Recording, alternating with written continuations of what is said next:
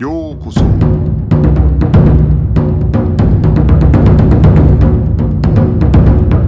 Eu sou o Gustavo e você está ouvindo o Budocast.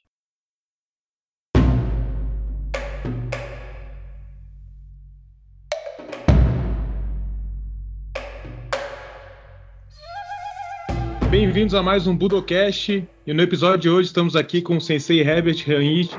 muito obrigado, Sensei, por aceitar aí o convite e participar do Budocast. Obrigado.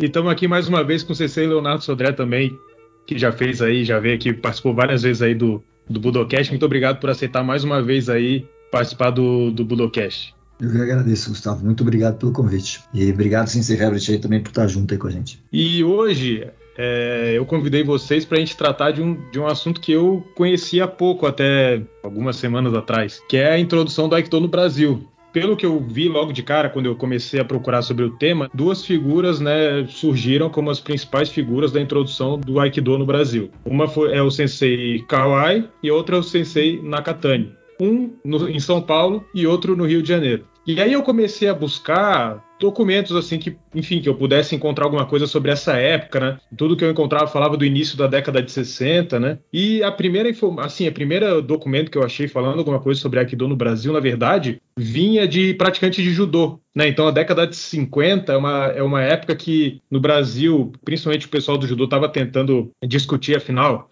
que, que era judô, o que, que era jiu-jitsu, qual era a diferença de jiu-jitsu para judô, porque muita gente no Brasil usava o nome jiu-jitsu para judô, né? Então tinha uma baita de uma confusão, e aí algumas pessoas começaram a dizer, já no início da década de 50, ó, oh, pessoal, isso que a gente está treinando não é jiu-jitsu, é judô. Aí o outro falava, não, mas é jiu-jitsu, porque esse judô que estão trazendo agora não é igual o, que eu o jiu-jitsu que eu praticava, não sei o quê. E aí começou uma ideia de que jiu-jitsu era uma arte completa, que era a mãe de todas as artes, e o judô era um pedaço do jiu-jitsu, né? Era assim que se explicava. Só que não se entendia jiu-jitsu como, como hoje, eu acho que é bem divulgado, que jiu-jitsu tem Daitoryu, tem Jinshinryu, tem vários, vários estilos, né? Na época eles acreditavam que jiu-jitsu era uma coisa só, existia um jiu-jitsu. Então o que, que eles pensavam? Ah, então jiu-jitsu é a mãe de todas as artes japonesas e as outras são pedaços do, do jiu-jitsu, né? Então começaram a entender, ah, o karatê faz. É, o jiu-jitsu era o karatê mais o judô mais o Aikido. Aí que eu encontrei essa, esse início eles falando isso, né? Tem um, um artigo do sensei Rudolf Hermani, do judô, em que ele fala, ele vai falar, ele vai descrever o Aikido como uma forma superior do jiu-jitsu, que leva grandemente em consideração o lado espiritual da técnica. Isso ainda em 1955. E aí o que eu encontrei foi que, teoricamente, Teruo Nakatani teria chegado ao Brasil em novembro de 1960 pelo Porto de Santos e depois se muda para o Rio de Janeiro. E aí já em 61 ele teria começado a dar ensinar o Aikido por intermédio de professores de judô. Então, sobre isso, especificamente, o que mais antigo eu teria é o seguinte, que em 61 tem um novo artigo do Rodolfo Hermani falando sobre Aikido, entre aspas, ele diz, de forma geral, todas as lutas se prestam a servir como base de um sistema de defesa pessoal, etc. Ele está falando sobre judô e defesa pessoal, é o artigo dele, né? E aí ele fala o seguinte, existem ainda no Japão escolas e sistemas dedicados unicamente a esta finalidade, destacando-se o Aikido com grande popularidade baseado em torções. Isso em 61 seria teoricamente quando Nakatani teria feito uma, algumas aulas ali dentro da academia de judô. E aí o que se conta é que ele teria tido a, é, ajuda do professor Masami Ojino, e eu encontrei que também ele se liga a um outro professor de judô chamado Yamamoto. Né? Então, em dezembro de 1962, então, no final de 62, tem uma competição de judô ali para algum evento de comemoração, alguma coisa na Marinha. E aí, entre a competição, né, em um momento de intervalo da competição, tem uma apresentação de Aikido. O Ojino e o Yamamoto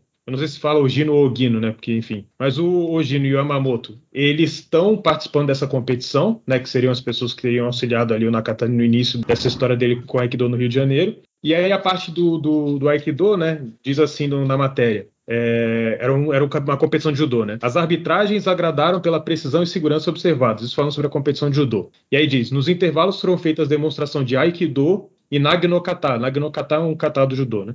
Pelos membros do DI da federação. DI, departamento de alguma coisa, né? Diretoria de alguma coisa da federação, não sei o que, que é. E aí, já em 63, aí vem em 7 de novembro de 1963, uma matéria do jornal Diário da Noite que vai se chamar Aikibudo é esporte e, poderoso, e poderosa defesa pessoal. E aí vem uma introdução mais, vamos dizer, aprofundada, entre aspas, né, que é uma apresentação do Sensei Kawai. Eu acho que essa matéria é legal de ler, porque é uma matéria bem antiga, mas que é, seria ali os primórdios ali, eu acredito, da, de quando se torna público a, o Aikido no Brasil e ainda com o nome de Aikibudo, isso que eu achei muito interessante. Então fala assim: Aikibudo é um esporte japonês usado pelas forças policiais do Japão para defender esse dos delinquentes de alta periculosidade e também pelas tropas do exército nipônico. É um esporte tão velho como o judô e todas as modalidades do gênero, porém é desconhecido porque até bem pouco tempo era praticado unicamente pelos príncipes japoneses, ministros, artistas da classe e militares de alta patente. E aí, sobre a apresentação mais especificamente, ele vai começar falando o seguinte: o médico Munenori Toshio Kawai foi um dos primeiros a cultivar entre o, entre o povo a prática do Aikibudo, tornando-se um dos 11 que mais conhece a arte entre mais de mil professores do novo esporte. Transferindo sua residência para a América do Sul, depois de visitar a América do Norte e toda a Europa, o médico estabeleceu sua residência em São Paulo. No início do corrente ano, Munenori Kawai fundou em São Paulo a primeira academia de Aikibudo da América Latina, reunindo cerca de 30 adeptos. Com o desenvolvimento dos alunos, a prática foi se expandindo, com diversas demonstrações públicas, ao mesmo tempo em que hoje o professor Munenori Toshio Kawai era nomeado chefe-geral do Aikibudo em toda a América Latina. E aí fala assim: demonstrações para policiais. Na manhã de ontem, o professor Munenori fez uma demonstração pública com os seus alunos, as mais altas autoridades policiais do estado. Isso foi em São Paulo, né? Representantes dos, dos, consulados japonês e americano em São Paulo, representantes da Força Pública da Guarda Civil. A demonstração foi feita no ginásio da Escola de Polícia. Os próprios professores de Educação Física e de Defesa Pessoal ficaram satisfeitos com a demonstração e possivelmente será o novo esporte introduzido na Escola de Polícia entre os diversos alunos dos cursos policiais. Além de constituir-se em esporte, o Aikibudo é uma poderosa arma de defesa pessoal, um auxiliar das modernas polícias e tropas militares é também o um meio de cultivar a moral e desenvolver o espírito de esportista.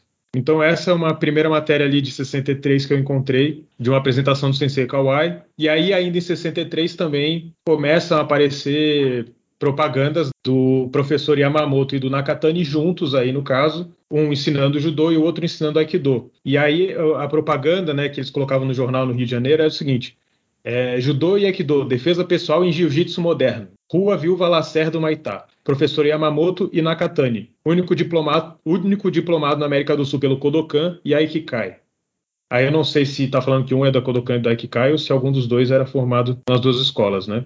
Então foi mais ou menos isso que eu encontrei aí desse princípio aí do, da introdução do Aikido no, no Brasil. Como vocês conhecem? Como é que é geralmente contado essa introdução do Aikido no Brasil? Olha, é, posso falar um pouco do que é contado formalmente. Basicamente, só tem uma de livro, assim, né? Tem uma única fonte em forma de livro que é, é uma fonte mais enviesada e a, a, o que é contado é mais ou menos a tradição oral, né? Que foi passado entre os professores, entre os alunos. É, o, o, o que eu sei é, é muito do que você está falando, que o, Aikido foi introduzido no Rio de Janeiro pelo Teru Nakatani Sensei, que, mas ele veio por conta, né? ou seja, ele estava desempregado no Japão e veio para o Brasil com uma, com uma chance de vida na década de chegou aqui no, em, na, em 61 como você falou e aí começou a dar, a dar treino. Começou acho que em 60 ou 61 né? E aí dar treino. E no caso do Kawai Sensei não. O Kawai Sensei ele eu, eu não sei aí o Red você pode falar melhor. Não sei se ele já tinha vindo antes para o Brasil e depois vai para a Europa, mas quando ele chega na Europa para revisitar o, o, mestre dele, Murashige Sensei, porque o Kawai Sensei era aluno do Murashige Sensei lá na província de Yamaguchi-ken, no Japão, e aí, aí o, Murashige Sensei vai para a Europa e aí, nesse meio tempo, o Kawai Sensei, eu não sei se ele vem para o Brasil antes, depois volta para a Europa, e na Europa, o Murashige Sensei fala para ele ir, ir para o Brasil, e, e através do Murashige Sensei, o Kawai Sensei recebe o, o selo formal como tipo, representante da Ikikai é, é, dentro do Brasil. Né? E aí ele introduz o Aikido na, na região de São Paulo, e aí através dele vai também indo para outros estados. É mais ou menos isso que né, eu sei. É, o que eu sei é que Kawai Sensei é discípulo de Saito Torataro, um praticante de Budô no Japão, que durante muitos anos treinou o Daitoryu Aikijujutsu. Em 1924, Murashige Sensei é, conhece, vai fazer acupuntura com Saito Torataro, que era um famoso médico oriental, E o Kawai Sensei já estava lá como. Logo, não, em 24 ainda não, perdão. Murashige nessa altura já está treinando com o Eshiba Sensei. O Daito Ryu, e nessa altura o Eshiba Sensei já estava praticando também. E apresenta o, o, o Eshiba Sensei para o Saito Toratar. Mas de fato, o Saito só vai treinar com o Eshiba Morihei Sensei em 1927 até 1930. Nessa altura, conhece também o Korin Kaku Aikido, com. Ele tem que consultar aqui esses nomes. Não, Minoru Hirai, né? Hirai, Hirai, né? Hirai. Kawai Sensei, na década de 40, se torna o Tideshi do Saito Torataro. E através dele conhece Murashige Sensei também. Quando o Kawai Sensei, na década de 50, começa a visitar o Brasil, ele começa em 55, ele vem para o Brasil pela primeira vez. Aí ele vai para o interior do Paraná, faz um périplo lá pelo interior do Paraná, conhecendo a, a colônia japonesa, que era muito grande ali, fazendo tratamentos de acupuntura principalmente. E ali ele já começa a fazer umas demonstrações do sistema que ele havia criado também. Assim como o site Torataro tinha o sistema que juntava a medicina oriental com as práticas do Budô, Kawai Sensei também fazia isso. Ele juntava as práticas do Budô com a medicina oriental. E ele começa a fazer uma série de demonstrações. E, e tinha algumas pessoas que já começaram a treinar com ele nessa altura. Né? Mas ele chamava de Aikibudo. Não dava o nome de Aikido. É, ele volta para o Japão.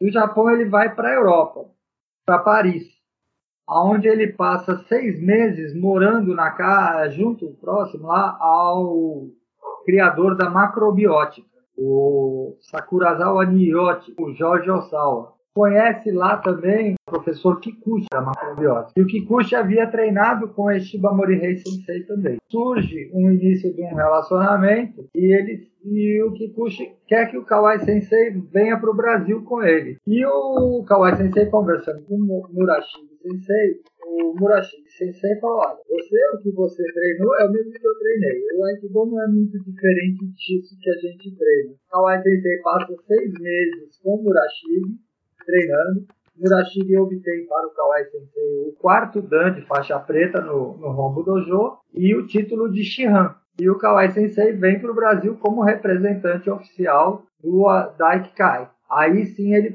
começa a usar o nome Aikido e cria a primeira, o primeiro dojo de Aikido em São Paulo. Né? Aí ele se estabelece realmente. Então, que eu sei. Isso foi em 61. 63 ele vai para o Japão.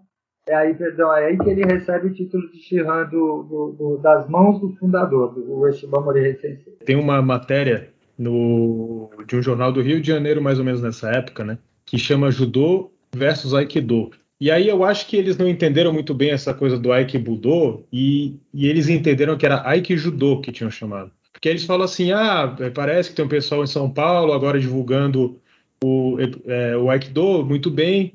Aí eles dizem assim na matéria, é, sobre essa divulgação do Aikido agora no Brasil e tal. Eles falam assim: até aí muito bem, o que revolta são os aproveitadores. Em São Paulo surge um grupo de praticantes, por sinal de judô também, que pretendendo espalhar o novo esporte às custas do vulto do judô, mutilando o nome real pela denominação de Aikijudo, um descaso condenável uma vez que existe a Federação Internacional de Aikido. Mas quem escreveu isso na verdade foi o pessoal do judô, né? Então acho que eles não entenderam o termo Aikibudo e acharam que era Aikijudo.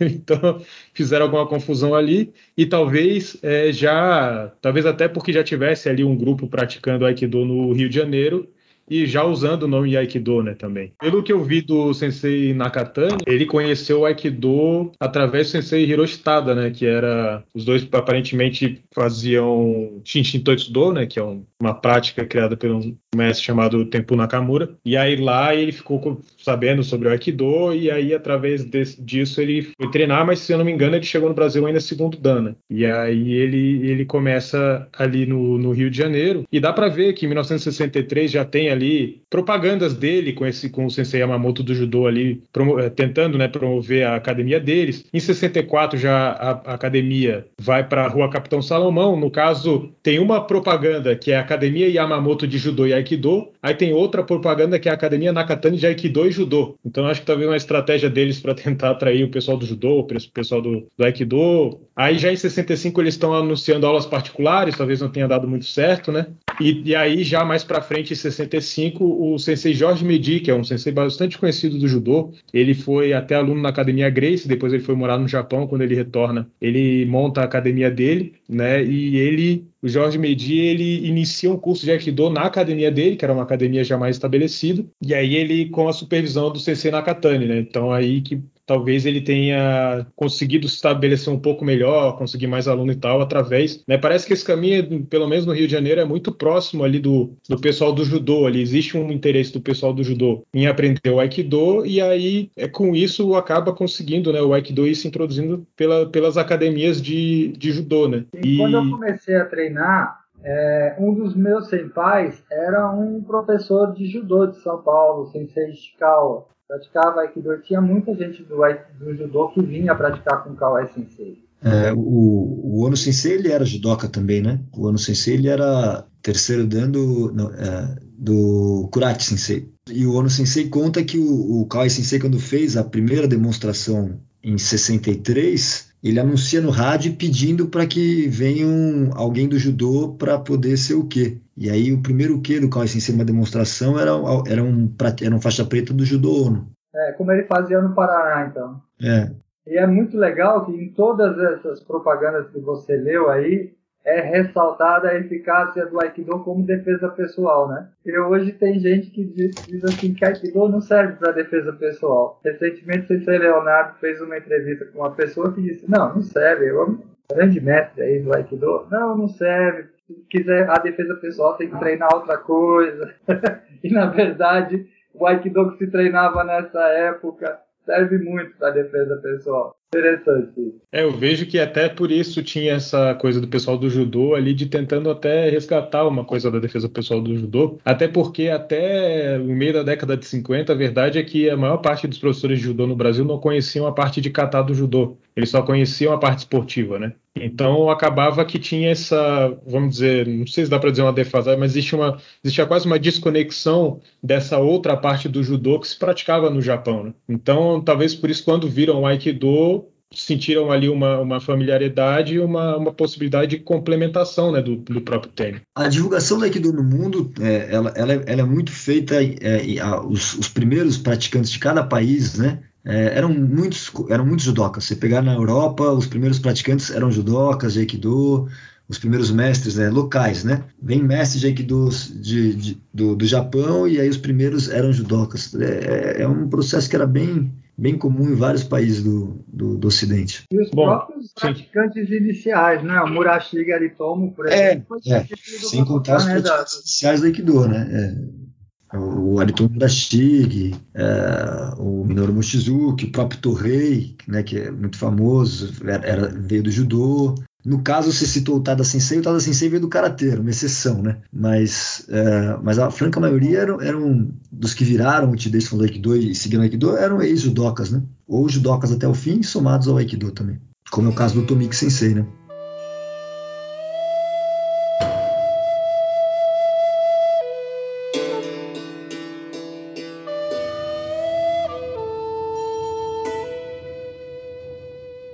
Aí, seguindo aqui uma linha do tempo que eu fiz aqui, em 67 eu encontrei uma primeira tentativa de explicar ali nos jornais a origem do Aikido, e aí dizia que originou-se de uma arte chamada Ichi-Yu, ramo de jiu-jitsu com o professor Ueshiba. Era essa basicamente a explicação. Então ainda ainda estava um pouco um pouco longe. E aí em 68 começa a prática do Aikido no Rio de Janeiro, né?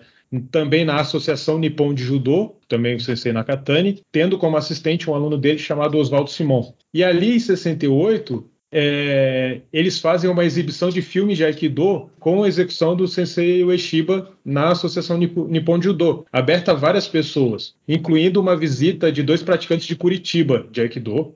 Então é interessante que o Sensei Ebert falou, né, da, do Sensei Kawai indo para o Paraná, Né? Então existe essa visita desses dois pra praticantes de Curitiba para assistir os filmes. Um se chamava José Araújo Silva e o outro Márcio Barros Fernandes. E aí eu fui acabei de procurar mais, né? Quem, é, quem eram esses é, praticantes de Curitiba, né? Então, ou seja, por essa informação já deveria ter um núcleo ali de prática de Aikido em Curitiba, né? E aí é, eu fui ver que em, em 68 teve um curso de formação de instrutores a 24 policiais militares no Paraná. E esse era um curso que ele durava, eu não sei exatamente a duração total, mas tinha alguns meses.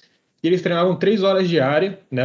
Os policiais em quatro práticas de luta, né? Judô, Aikido, boxe e capoeira. E pelo que diz a matéria, existia uma predominância no interesse no Aikido nesse curso. Quem deu o curso na parte de Aikido foi o professor Noritaka Ichigo, que era um professor vindo de Nagoya e que ele conheceu o Sensei Kawai em 1965. E aí, em 68, ele vai para Curitiba, onde ele faz, ele faz essa instrução para a polícia, e ele funda um, um dojo chamado Shudokan em Curitiba. E um desses, dessas pessoas que fez parte desse curso é, de, de, instrutores se chamava Jorge de Seu Van Zuit. E aí ele trouxe Jorge Van Zuit, que virou é, assistente dele nesse Shudokan Dojo em Curitiba. Então esse foi um, um, primeiro núcleo ali em Curitiba que surgiu de prática de Aikido através do Kawai Sensei, de um aluno do Kawai Sensei que era esse Sensei Noritaka Ichigo. Enquanto isso, no Rio de Janeiro, eu achei muito interessante também que em 68 também, ainda, já, já em 68, na verdade, tem na cidade de Resende uma primeira competição de Aikido, programada entre as academias Medi, Suzano, Dom Pedro II e Nippon, que eram as academias ali ligadas ao sensei Teru Nakatani. Eu não sei como era essa competição de Aikido, não, não achei mais informação sobre o assunto, mas achei interessante já em 68 ter alguma informação sobre uma competição de Aikido. Em 69, é, o sensei Noritaka Ichigo ele se muda para o Rio de Janeiro, ele vai trabalhar com acupuntura e parece que chega a dar aula de Aikido no Rio de Janeiro. E o Jorge Vanzucci ele, é, ele substitui o sensei Ichigo na, como professor, enfim, titular ali da, da Shudokan, fica o responsável pela, pelo dojo Shudokan, que é, faz em 69 uma, uma demonstração que aí eles dizem demo, é, patrocinada pela Associação Brasileira de Aikido, né, que aí depois eu vim a saber que a Associação Brasileira de Aikido era o dojo, enfim, fundado pelo Sensei Kawai em São Paulo. E esses dojo Shudokan, ele vira como se fosse, tem uma matéria que trata como se fosse uma filial, uma regional da Associação Brasileira de Aikido. Por alguns anos, né, em Curitiba, Jorge Vanzucci, que vem a ser o professor do, do Sensei Wagner Bull, também, que é uma figura conhecida aí no meio do Aikido, é quem, quem cuida ali da prática de Aikido ali no, no, em Curitiba, né? Nesse artigo de 69, que vai falar sobre esse dojo de Curitiba, ele vai falar que o primeiro divulgador do Aikido na América do Sul foi o professor Kawai, fundador da Associação Brasileira, Associação Brasileira Aikido, né, que seria essa associação fundada lá pelo sensei Kawai em São Paulo. E aí já em 1970 também há uma notícia é, do sensei Kawai fazendo uma demonstração de Aikido para a Polícia de São Paulo e convidando né, o, o público e tal né, para conhecer o Aikido. Né? Então, tem esses dois casos aí que eu acho bem interessantes, porque já mostra aí uma, pelo menos uma divulgação do Aikido fora do simplesmente Rio de Janeiro e São Paulo, e aí indo se consolidar um pouco mais no Paraná. Eu não sei até quando o Jorge Vanzutti ficou como professor de Aikido lá, me parece que ele não dá mais aula de Aikido, não sei, mas parece que por alguns anos ele fica dando aula. Tanto é que ali mais para frente, em 1900 e 1975, 1975, ele inicia uma pesquisa sobre a vida do Morei Ueshiba, isso sai no jornal, né? E ele vai tentar instituir o Dia do Aikido, que aí ele fala que o Dia do Aikido teria que ser no dia 26 de agosto, que seria a data do falecimento de Morei Ueshiba, de acordo com George Van mas se não me engano foi em abril, né? Então ele teve, eu acho, eu acho que ele teve ali um erro de, de data, mas ele tinha esse plano aí, fazer esse projeto de instituir o Dia do Aikido no Brasil, lá em 75 já, né? Isso mais para frente. Interessante que isso vem sendo discutido novamente por representantes de vários grupos, criação desse dia. Eu, eu realmente não, eu não, nunca ouvi falar né, do, do, do, professor é, que você falou, é, como é que é o nome do professor do Vanzuit? Nori, Noritaka. Eu, eu não conheço. Noritaka Itigo. É, eu, eu nunca tinha ouvido, nunca tinha ouvido. Você conhecia assim? Você não, não, eu realmente não. Só de nome, mas pessoalmente não. É, eu, eu nem, nem sequer nome, assim, nunca nem, nunca nem ouvi falar. Quando eu, eu escutava, não, não, não, não, não conhecia. Parece que ah, nessa época, mais ou menos, quando ele se muda para o Rio de Janeiro, também é a época que o sensei Teruo Nakatani ele vai se mudar a academia para Copacabana, se não me engano, que ele vai começar a chamar de Associação Carioca de Aikido. Eu acho que até hoje continua, né, como Associação Carioca ou, ou, ou, Associação de Aikido do Rio de Janeiro, uma coisa assim. O Nakatani Sensei, ele era bem popular no Rio de Janeiro, né, porque ele Teve uns dois casos que tentam assaltar ele, ele se defende dos ladrões, aí vai parar nas manchetes do jornal. Ele chega até a participar de um filme com o Roberto Carlos também. Ele era uma, ele, e, e, e, parece que montou um dojo que tinha muitos e muitos alunos lá no, no Rio de Janeiro, né? É, então também ele foi bem popular e, e, ajudou a popularizar o Aikido lá no, lá no Rio. Comecei a treinar Aikido, Gustavo, em 1975. Então eu não sei muito sobre o que é anterior a isso a não ser de ouvir falar. Quando eu cheguei, foi um momento é, em que tinha recém acontecido o desligamento do Torrei Sensei, uma figura muito famosa no mundo do Aikido, da sede mundial, do Aikikai Home Dojo. Torrei era o, era o grande a grande estrela do Aikido naquele momento. E ele se desliga da central mundial e alguns praticantes do Brasil, o Ono Sensei e outros, estavam muito ligados à prática com o Torrei Sensei naquele momento. Queriam muito que o Kawai Sensei seguisse com o Torrei também. E o Torrei era muito amigo do Kawai Sensei. Torrei Sensei, Kawai Sensei tem muitas cartas do Torrei Sensei na casa dele. A filha dele, a Cristina Kawai, guarda essas cartas. Eles eram muito amigos e o Kawai Sensei chegou a ficar tentado realmente de acompanhar o, o Torrei Sensei. Mas aí ele decide permanecer no Hong Dojo e Ono Sensei também, em obediência a ele. E o único que segue nessa linha do Torre na época era um professor argentino que, que era aluno antigo aqui no Brasil, que era o seu Alfredo Palácios. Ele segue então a linha do Torre Sensei. Quando eu comecei, ainda era a Associação Brasileira de Aikido. O nome ainda era esse. Mas logo depois mudou, eu não me lembro bem a data não, mas logo depois mudou. Mas quando, quando você começou, assim, vocês já tinham é, no mínimo dois dojos em São Paulo, né? Que é o dojo. Tinha os dois, é. O, porque o, ah. já, o Kawai Sensei a, havia deixado o dojo dele da, da Rua das Carmelitas para o Ono Sensei e tinha aberto ali. Na, ele primeiro ele mudou para próxima marginal do, do Rio Pinheiros. E depois ele já comprou a casa da, do bairro da Previdência, que foi onde eu comecei de fato a treinar Aikido. Eu, foi na mudança para o bairro da Previdência que eu cheguei. Tanto que os primeiros dias a gente treinava sem tatame, estava sendo construído do jeito.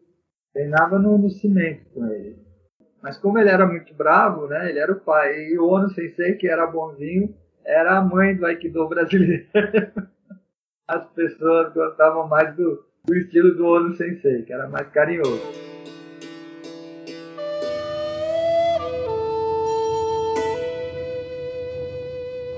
Antes de 75, a única coisa que eu vou encontrar mais assim de diferente aqui, que eu encontrei, foi um professor coreano de Aikido em Manaus. Eu não sei se era de Aikido mesmo, ou talvez Hapkido.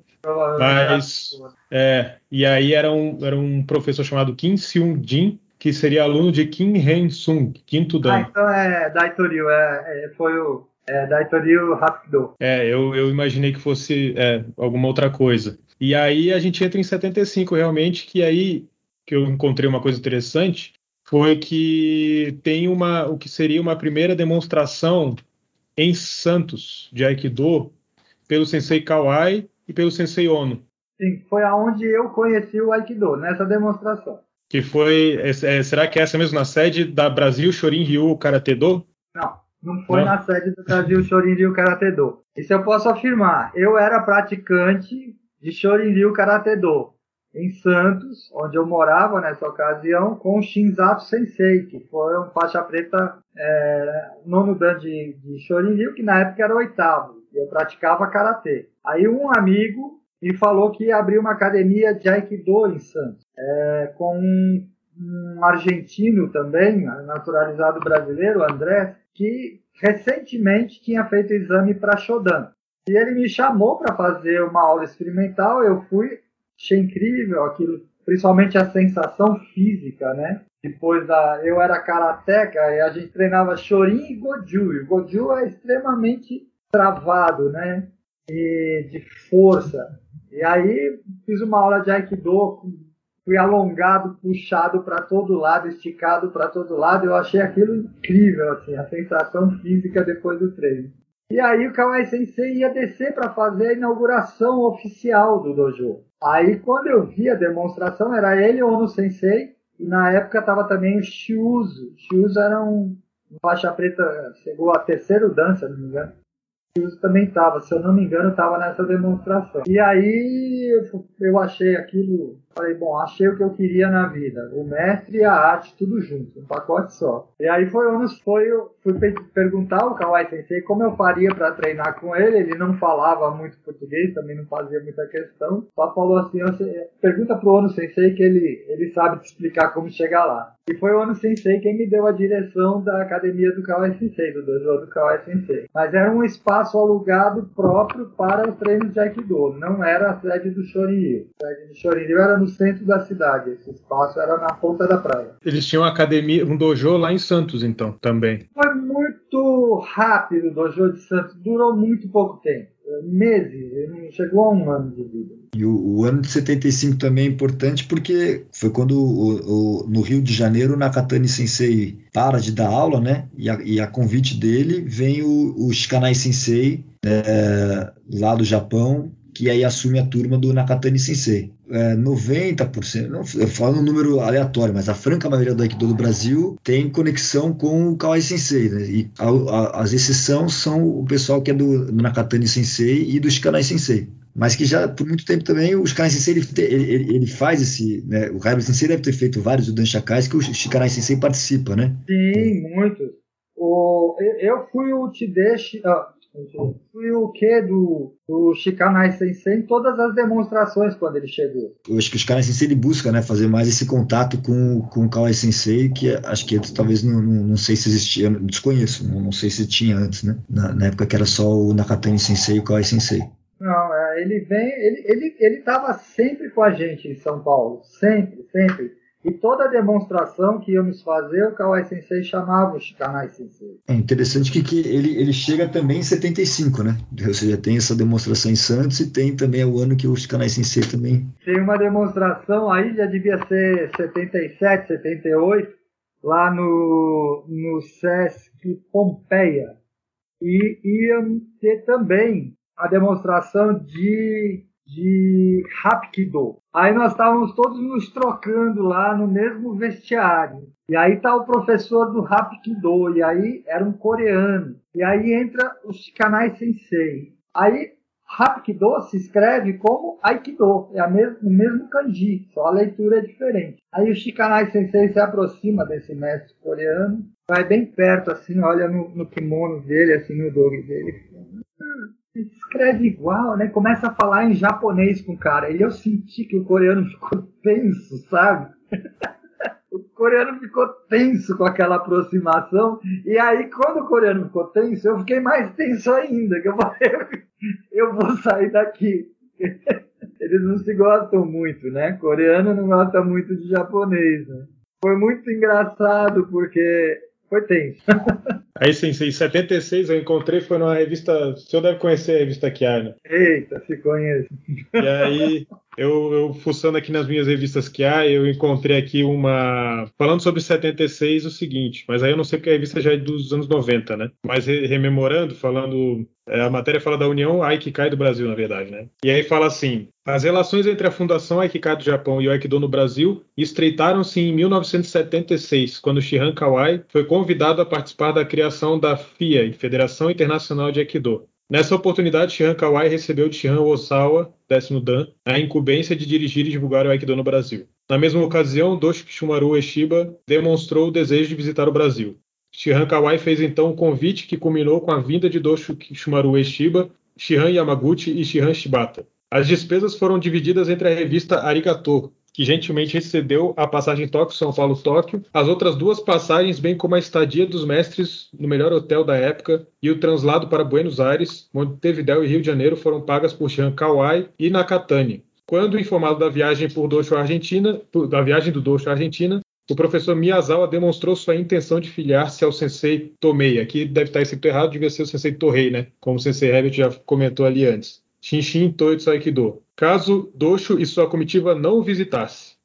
Shihan Kawai incluiu no programa dois dias para visitar a academia do professor Miyazawa e mais dois para a academia do professor Kurata, desde que as despesas de hospedagem fossem patrocinadas por eles. Na ocasião, Shihan Kawai incluiu o professor Miyazawa na comitiva para ajudá-lo nas traduções em Montevideo. Então, aí falando né, da primeira de 76, depois dessa, não sei se. Não me é, pareceu que a visita foi no mesmo ano, né? 76, Mas falou depois dessa. O foi eleito quarto vice-presidente né, da Federação Internacional de Aikido responsável pela América do Sul. E aí há esse convite para o Docho Shomaru que vem em 79. Acho que é 78, sim, sei que ele vem. 78, né? 78. É, 78. Não, 78. É, mas acho que no jornal também, quando fala que estreitou os laços, acho que não. Ele já tinha já essa, é, o Kawai Sensei já tinha esse, esse título né, de representante da Ikikai. O que estreita, na verdade, é que cria, que cria a Federação Internacional de Aikido.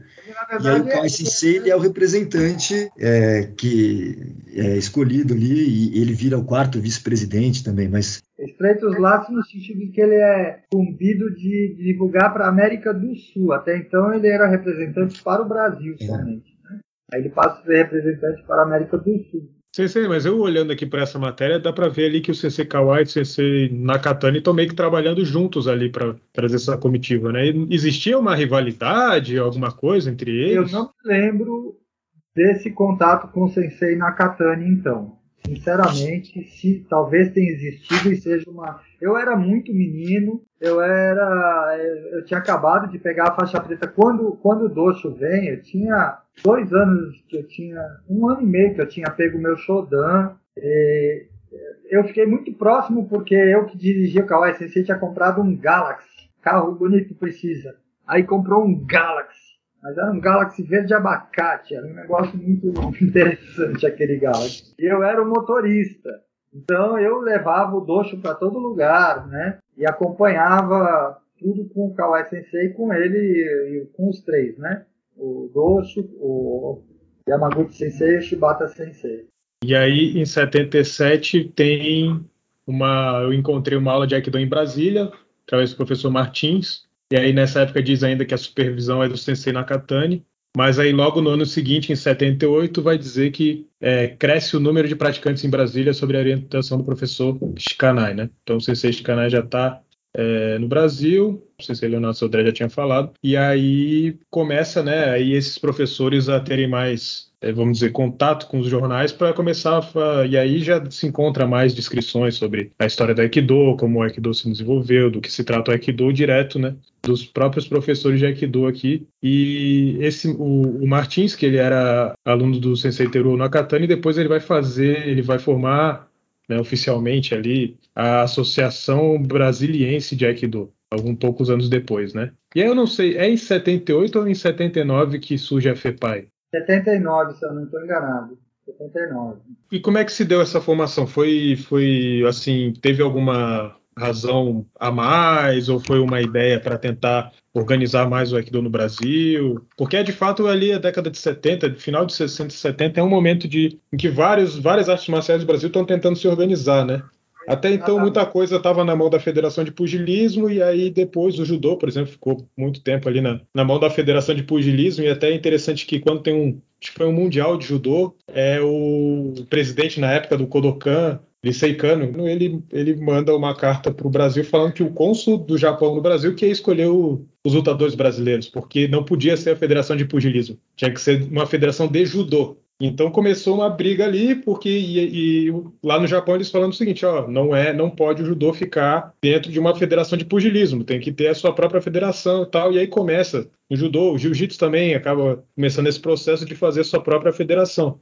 Eu fiquei imaginando se no, no Aikido também não tinha alguma coisa nesse sentido, né? Porque aí eu entendo, aí eu não sei se eu estou enganado, apesar de se chamar Associação Brasileira de Aikido, o dojo do Sensei Kawai ainda não funcionava exatamente como uma federação nem nada nesse sentido. Exatamente. O que aconteceu é o seguinte, anos 70, começam os filmes do Bruce Lee e outros né, o Kung Fu na televisão. Cara, começou a pipocar academia de arte marcial. Em cada esquina tinha uma academia de arte marcial. E muitas vezes as pessoas não sabiam nada. Um praticante de Aikido que esteve presente no congresso de fundação da Federação Internacional de Aikido com Kawai Sensei, por exemplo, um faixa preta segundo Dan, se separou do Kawai Sensei e da cabeça dele criou o tal do Jukido, que ele dizia que era Judô, Aikido e Karatê junto. E ele era décimo Dan em cada uma delas. E, e, ele abriu a academia de Jukido dele. Então, houve um movimento de algumas pessoas que estavam próximas da Kawai Sensei, um juiz que treinava, umas outras pessoas, no sentido, olha, Tosho veio, é, tá vindo aí, veio aí, a gente precisa dar uma forma mais organizada para isso aí. Como é que vamos fazer? Vamos criar a federação sugeriram a criação de uma federação. Para criar uma federação, você tinha que seguir as leis esportivas do país. Você tinha que estar afiliado a uma confederação e você tinha que é, ter alguma forma de, de torneios, de competições. Então nós estabelecemos, foi no Idan Shakai, como é que a gente vai fazer isso? Kawai Sensei, eu me lembro desse dia, Kawai Sensei falou, ah, Aikido não tem competição, que que bom, o que que eu vou fazer? Aí alguém sugeriu, Kawai Sensei, a gente pode fazer assim, quem faz o melhor Tenkan, quem faz o melhor Ukemi, quem faz o melhor Shuko. E era isso, e a gente registrou essa forma de, de competição e ao nos, ao, ao nos filiarmos, também nos filiamos à Confederação Brasileira de Pugilismo. Eu não me lembro bem qual foi o motivo, a ideia do Kawai Sensei era filiar o judô, inicialmente. Mas o judô parece que também estava em formação, eu não sei o que acontece, fomos batendo pugilismo. E era eu que acompanhava a dona Letícia nas reuniões no Rio de Janeiro. Dona Letícia Kawai, esposa do Kawai Sensei, é que era responsável por esse contato nas reuniões da Confederação Brasileira de Pugilismo. E daí, daí lá íamos nós, Dona Letícia e eu, para o Rio de Janeiro. Pegávamos o avião de manhã, íamos para a reunião, voltávamos à tarde, à noite. E era muito divertido, porque era um bando de velhinho do boxe, falando de boxe, contando as histórias antigas, entendeu? Eu me divertia com os velhinhos. E a gente estava boiando lá, né? Estava boiando lá. Mas, enfim, foi isso naquele momento. Depois a legislação mudou, né? Aí a gente pôde abandonar essa história de competições e tudo mais. Eu acho só que também tem o, o, um, uma, uma, outra razão para a criação da federação da FEPAI, né? É porque quando teve a criação da Federação Internacional de Aikido, você tinha que ter uma federação que representasse em cada país, ah, não, era, não era indivíduo. Verdade, bem porque lembrado. O, o, Aikido ele, ele era regido, é regido ainda pela Aikikai, Fundação Aikikai, né? O Aikido dessa linha do, do fundador do Aikido, e, e, como era regido no sistema japonês, ou seja, era um indivíduo que dava representatividade para os outros indivíduos. Então, na época, o Kawai Sensei dava representatividade para o que seria o Aikido brasileiro, e o Nakatani Sensei também, por sua vez, lá no Rio. Mas os estrangeiros, principalmente os europeus, eles estavam querendo mudar isso daí, queriam criar uma federação internacional que regularizasse é, e, e, os japoneses atentos com isso, eles falam, ok, a gente vai ter que ceder, mas a gente vai tomar conta da federação. Então cria essa federação internacional de Aikido e entra essa regra de ter um, uma federação que representasse o país, não era mais o indivíduo. Né? Então, não importava se o Sensei era, era o representante da Ikikai, tinha que ter a federação do país. E aí o Sensei também vê a necessidade, né, é obrigado a criar uma federação. E eu acho que entra no pugilismo porque era a lei brasileira. Né? Lei brasileira, todas as lutas tinham que estar conectadas com a Confederação Brasileira de Pugilismo. Assim como a CBF não existia, né? não era a Confederação Brasileira de Futebol, era a Confederação Brasileira de Desporto era, né, era, outro, era um outro tempo. Né?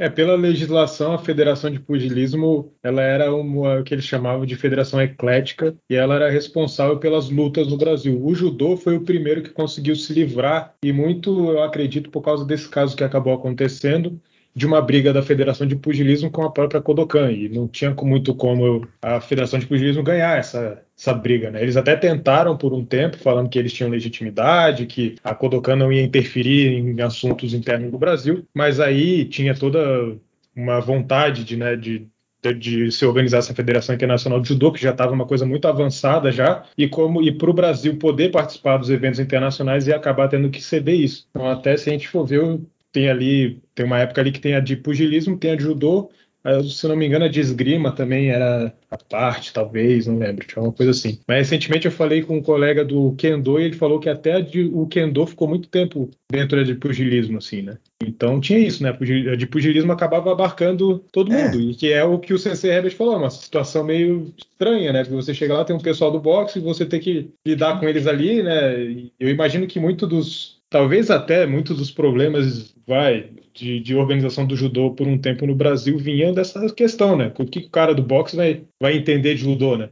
Aí, mas você tem que lidar com ele de alguma maneira, né? Ele não vai saber reconhecer que o fulano ou o Beltrano que sabe mais como fazer aquilo no judô. Querendo é boxe, né? Então é, era uma situação meio, meio, meio estranha mesmo. É, no caso do Brasil foi isso, né? Obrigou que o Kai Sensei deu, fez essa é, criou essa, essa pseudo-competição para poder é, ter essa federação, né? Então todo mundo dava, tentava dar um jeito, imagino, na época, para poder é, ter essa.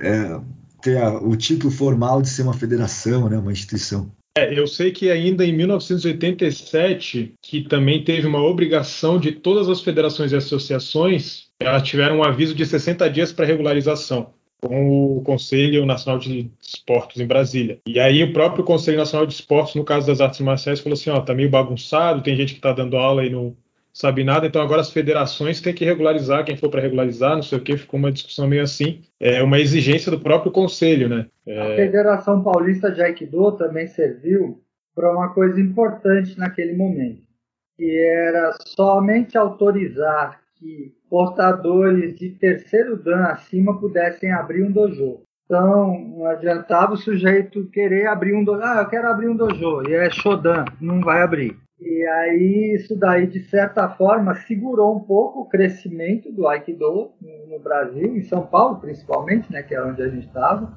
Mas também, a, aqueles que começaram depois disso, estão aí até hoje.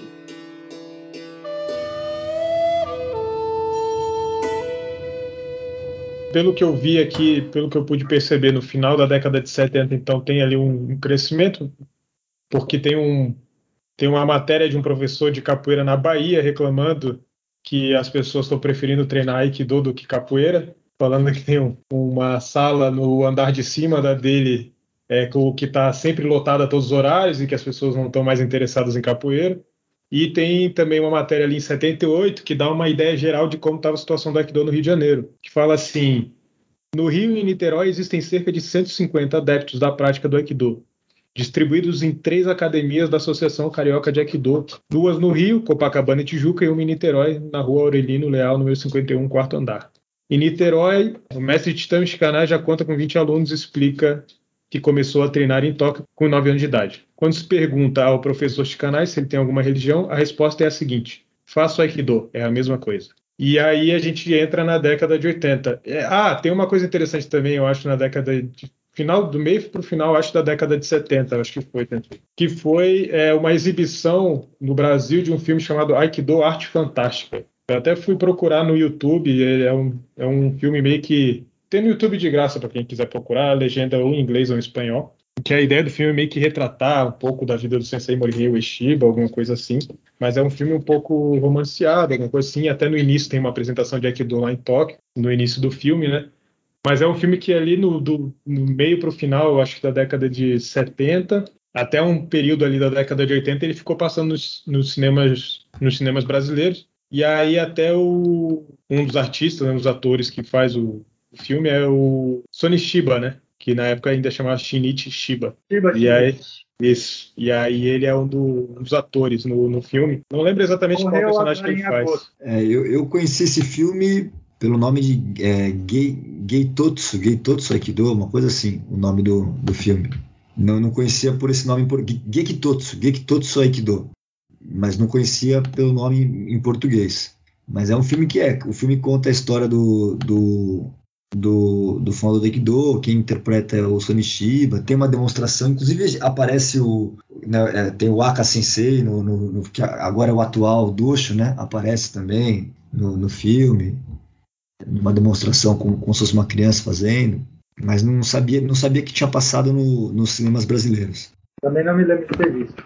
Vi muito filme do Shiba Shinichi, fiquei triste que ele morreu agora em agosto. É, pois é, eu também eu nem eu não conhecia esse filme. Eu conheci, fui conhecer vendo esse, a propaganda do filme nos jornais, até aí depois fui, eu ainda não, não tive um tempo para ver com mais calma, assim, né? Mas parece um filme legal, assim. E eu fiquei imaginando se não tinha, quer dizer, não sei se hoje continua assim, né? Mas antigamente era normal, né? Demorar um pouco para o filme chegar no Brasil. Né? E se eu não me engano, o filme é de 75, alguma coisa assim, né? E chegou alguns anos depois no Brasil. E aí eu fiquei imaginando se, de repente, na época, né, para quem fosse praticante de Aikido, ou para quem não conhecia o Aikido, se não era até uma, uma chance de, de conhecer através do filme e se interessar pela prática, né? né eu não sei se, se, você tem como falar melhor sobre isso, se é a partir da, da é a partir do final da década de 70, início de 80, que o Aikido começa a ir para outras cidades, ter uma procura um pouco maior, começar a, a sair um pouco desses centros assim e começar a se ir para outras regiões do Brasil. Sim, porque aquele grupo de faixas pretas que se formou na década de 70 começa a espalhar, né? Começa a espalhar, como abriu em Santos, depois o sensei Breno Oliveira vai para o interior, o sensei Nishida abriu no, no já começa a ter outros dojos, né? É, mas o mesmo de, de crescer é, é, final dos anos 80, início dos anos 90, né? A impressão que eu tenho, né? Não sei se o Sensei Herbert deve saber bem melhor sobre isso, mas acho que Sim. sai mesmo. Está falando final... de um outro momento, que também aconteceu que até então eram só duas. É. E aí começa, abre, essa pessoa Tem abre lá no quando né? abre Campinas, e aí começa. Mas realmente, depois, na final dos anos 80, 90, foi que, que aí sim, inclusive o Kawai Sensei começa a mandar os alunos dele para outros lugares, né? Como, como eu que vim aqui para Fortaleza. Muita gente ele mandou para o Nordeste, outros para o Sul.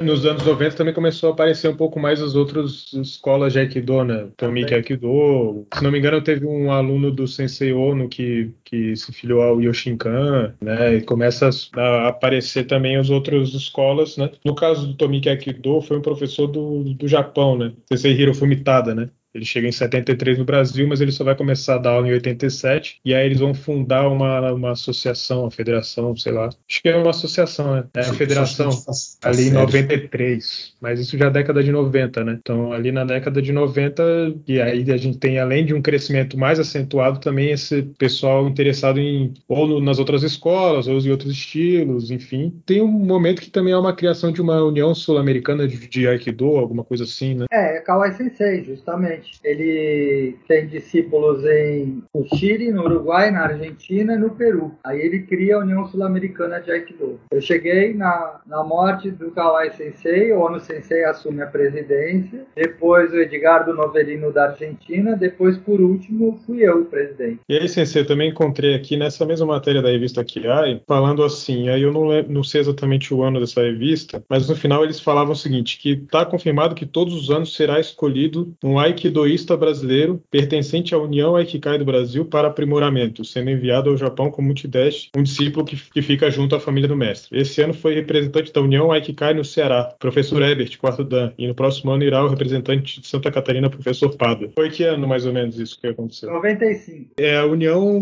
Aikikai do Brasil é a mesma? Não é... É Kawai Sensei, é.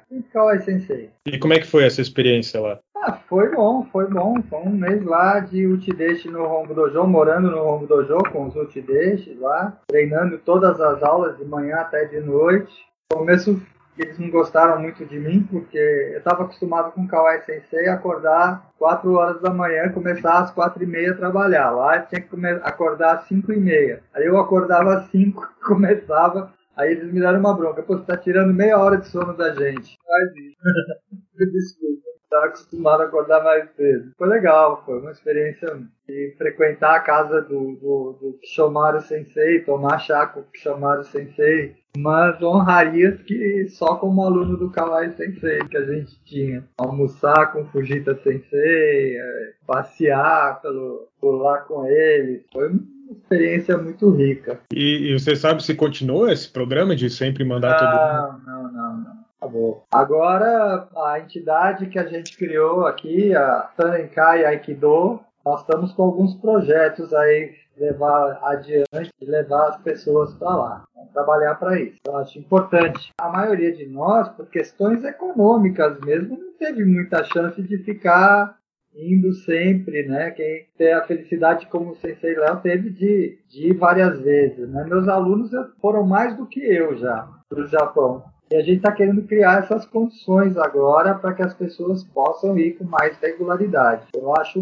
fundamental essa experiência. E acho fundamental o nosso contato com o Ombo Dojo, independente de ir até lá também, trazer pessoas de lá para cá, com contato presente mesmo, né? Ficar ligado realmente. Afinal de contas, a gente pratica o, o Aikido do Ombo Dojo, né? Nossa sede mundial, nosso quartel-general, né? Eu queria perguntar para o sensei Leonardo Sodré quando foi mais ou menos que ele, ele começou e como é que era já a situação do Aikido que ele se lembra naquela época. Você começou, foi no, no o sensei Ono, ele, que eu, que eu me lembre né, da história, ele ficou, continuou o trabalho do sensei Kawai no, no dojo na Rua das Carmelitas, alguma coisa assim, né? E aí depois ele se mudou para outro local, não sei se já é o local que, que tá hoje, né? Quando é. você começou, já era o local atual ou era o é, quando eu comecei, tinha, é, tinha quase um ano que tinha se mudado para o local novo. Eu comecei já na rua Paula Ney, nunca treinei na, na rua da Carmelitas. Aí já na rua da Paula Ney já era o dojo próprio do, do Ono Sensei. E comecei lá em 96.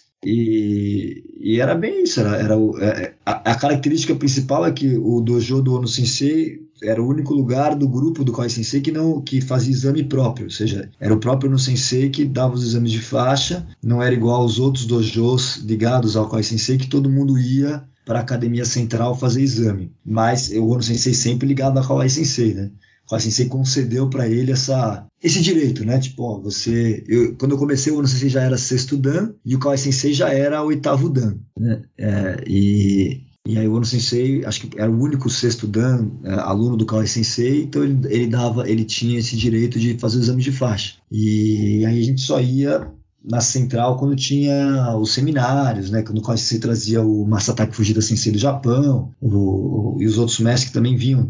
Teve um tempo que vinha bastante mestres aqui no Brasil, davam uns dois seminários que o quase Sensei trazia por ano, mais ou menos. É, ele trazia sempre o Fujita Sensei e aí tinha sempre um outro no meio, o Yamada Sensei, Hinobu Yamada do Japão, veio o Sugawara Sensei do Rombo, Seki Sensei do Rombo, Masuda Sensei do Rombo. Fujita Sensei veio durante uns 10 anos, depois começou a vir o Seki Sensei. Né? Aí quando começou a vir o Seki Sensei, meio que só começou começou só o Sensei, não, não, tinha mais outros seminários do grupo do Kai Sensei que ele organizava. Mas era, era, era esse o cenário assim, que, que tinha na, na, na época. E tinha os outros grupos, né? De Aikido tinha a FEPAI, tinha a Brasil Aikikai, depois teve Febrae, tinham vários outros, outros grupos que aí organizavam com os, os, os, seminários deles. Pois é, a Brasil Akikai foi uma espécie de rompimento com a FEPAI ou, era, ou foi uma coisa que surgiu em paralelo? A impressão que eu tenho, acho que o Kawai Sensei se separa primeiro da FEPAI, né? E aí depois tem vários. É, posso estar completamente enganado, mas o Sensei talvez saiba melhor. Quando o Sensei, o Sensei sai do próprio, da própria federação que ele criou, e aí ele cria essa União Sul-Americana de Aikido, e aí,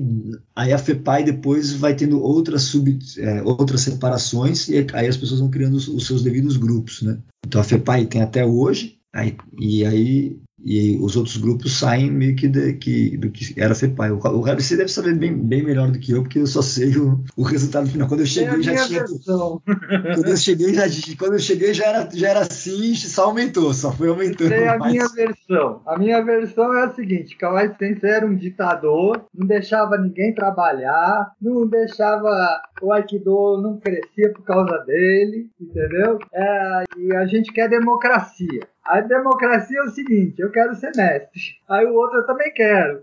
Então é o seguinte: a democracia, cada um faz seu grupo aqui e tá pronto, tá certo. Então, assim, a, o povo que queria democracia na, na FEBAI são os mesmos que estão mandando lá até hoje. Aí outros que não tiveram espaço para mandar ali foram criar outras, outros lugares para poder mandar também. Só o Ono Sensei eu que não precisávamos mandar em lugar nenhum que ficamos com o Kawai Sensei até o fim. O Kawai Sensei já em acho que 1980, a Kassa Sensei, que era a mestre espiritual dele, falou para ele que ia surgir um movimento o pessoal ia, não, não queria mais ele na FEPAI. Falou, ó, você vai ter problemas lá. Aí ele me mostrou, ele escreveu uma carta de demissão e botou dentro, ele tinha uma, uma, uma campana, capanga, né, que chamava capanga, aquela bolsinha horrível.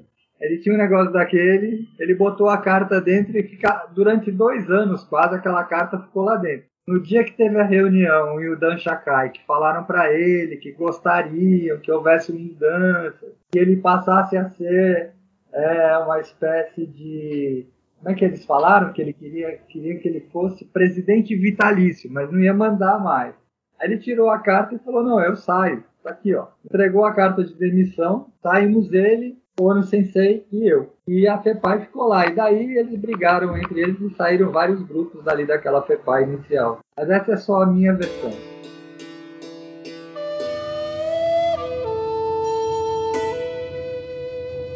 Bom, gente, acho que a gente podia ir encerrando, e aí eu queria saber de vocês, como é que vocês veem o estado hoje atual do Aikido, é, como é que estava antes da pandemia começar, agora passada a pandemia, como é que como é que estão as coisas, né? E como é que vocês veem aí o, o futuro do Aikido no Brasil? Ah, eu acho o Aikido aqui no Brasil ele é muito fragmentado, né? São muitos grupos, tem, tem, é mais cacique do que, do, que, do que índio. Então é muito fragmentado. O Aikido, por, por ter ausência de competição, então ele tem, ele tem a competição nas outras artes marciais, ela, ela gera um ponto em comum. Você obriga todo mundo a ter um ponto de encontro e, e, e conviver. No caso do Aikido não tem, então são é, a gente tem os seminários, os encontros, mas aí é muito fácil, né? Você chega lá e fala, ó, eu não vou naquele encontro e, e acabou, né? Então tem muitas federações, é muito fragmentado, e isso faz com que os, os níveis técnicos sejam completamente dissonantes, né? Você tem grupos ou dojos que têm um, um bom nível, tem outros que têm um nível é, péssimo, né? Para não usar outra palavra. É, tem, esse, tem esse fator que é complicante. O que eu acho que antes da pandemia você estava tendo é, vários vários grupos buscando se aperfeiçoar, cada um tentando fazer com que as pessoas treinassem mais, buscassem mais né, informação, é, treino mesmo, trazendo professores, é, professores indo até por fatores econômicos, mais professores. Né, a, a, minha geração foi uma geração beneficiada pela economia brasileira da época, então a gente pôde viajar mais, treinar mais com, com várias pessoas, não só de fora, mas também aqui do Brasil. A gente acha às vezes que tem, tem essa problemática no Aikido brasileiro que a gente sempre acha que o cara de fora é muito melhor.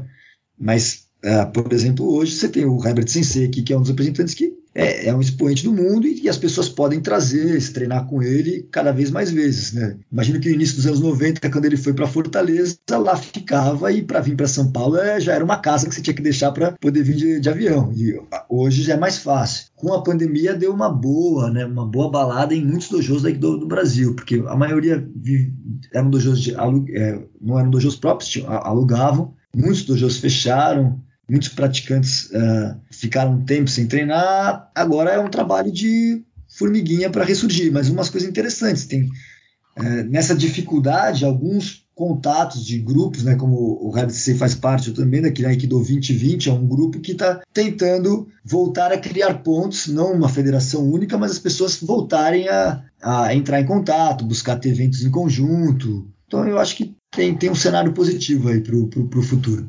Gustavo, eu acho que o Budô é um caminho individual, sabe? No fundo, no fundo, é você que tem que procurar a verdade, é, verdade, a sua verdade, a verdade do seu coração. Dentro da arte que você pratica, você tem que procurar aquilo que é melhor, aquilo que realmente atende todos os seus objetivos. Você quer treinar jiu-jitsu, você quer treinar aikido, você quer treinar karatê, mas qual é seu objetivo? É defesa pessoal? É a saúde? É porque você quer fazer parte de um grupo, é porque você quer mais harmonia na sua vida, você quer um fortalecimento psicológico, emocional. Qual é seu objetivo? O que o sensei Leonardo falou é, é, é, é bem o retrato do que nós tivemos aqui, uma fragmentação e muito em cima de objetivos egóicos, como eu te disse, de gente que quer ser mestre. Então é assim, é muito fácil eu escolho um sensei lá da França ou um sensei dos Estados Unidos e digo que sou representante do estilo dele. O cara tá lá na França ele não sabe nem o que eu estou fazendo aqui. Entendeu? Eu posso estar fazendo qualquer coisa e dizendo que sou representante dele. É, é, diferente de ter um cara como era o Kawai Sensei, de olho em cima de você, dizendo o que você pode ou não fazer. Então, essa fragmentação que aconteceu no Brasil, ela não me parece que aconteceu pelos motivos mais nobres. Pelo contrário. Mas aquelas pessoas que têm um coração sincero na sua busca, elas acabam sempre encontrando o caminho que elas procuram. É, é uma coisa que é um direito inato do ser humano. Sabe? Então, aqueles que procuram um aikido sério, um aikido que serve para a defesa pessoal, mas serve também para melhorar a sua saúde física, psicológica, né? para aqueles que procuram o Aikido para um despertar de, um, de uma nova consciência, acabam encontrando também, né? porque existem pessoas sérias. Existe o Sensei Leonardo, existe o Sensei Henrique em Recife, existe o Sensei Jefferson, existem outros senseis é, que não estão no mesmo, não estão, não estão nos mesmos grupos, são pessoas que estão em grupos diferentes. Né? Eu poderia citar um monte de outros aqui, Sensei Valdeci, em Santa Catarina. Enfim, posso citar vários que estão em grupos diferentes, mas têm esse objetivo comum de um treino sério, responsável, é, que cuide da saúde das pessoas, que não machuque, mas que ao mesmo tempo seja forte, seja vigoroso, né? E permita que as pessoas encontrem realmente dentro do Aikido um caminho para suas vidas. Então eu acho que é isso. Uh, hoje existe esse movimento que o Cecília Leonardo falou do Aikido 2020, que está tentando reunir esses diversos grupos em atividades comuns. Eu vejo isso com muito, bom, muito bons olhos. Acho que é um movimento de volta, sabe? Houve um movimento de ida e agora está acontecendo um movimento de retorno, de busca de unidade, de um aprimoramento. O importante é que cada um que venha treinar Aikido, que ele procure se aprimorar. Que ele não fique satisfeito com o que ele já sabe. Que ele procure saber mais, conhecer mais e mais fundo né? E, porque o Aikido é muito profundo. Você não. 20 anos é pouco para o Aikido. 20 anos é pouco. Então, assim, sempre querer mais, sempre ter aquele espírito de iniciante. E olhar para o que você quer realmente. Kawai Sensei tinha uma frase que eu usei ontem com os meus alunos, porque chegou um senhor para treinar comigo, tem mais de 60 anos de idade, e na mesma semana em que chegou uma senhora que tem 70 anos. E os dois com limitações de, de, de saúde, de, de, corpo, né? E o Kawai Sensei dizia Aikido, saúde primeiro interessa. Segunda, defesa pessoal. Terceira, tratamento. Então, Aikido serve para melhorar a sua saúde, serve para te prover de uma muito eficiente defesa pessoal e serve como tratamento também. Isso é muito importante.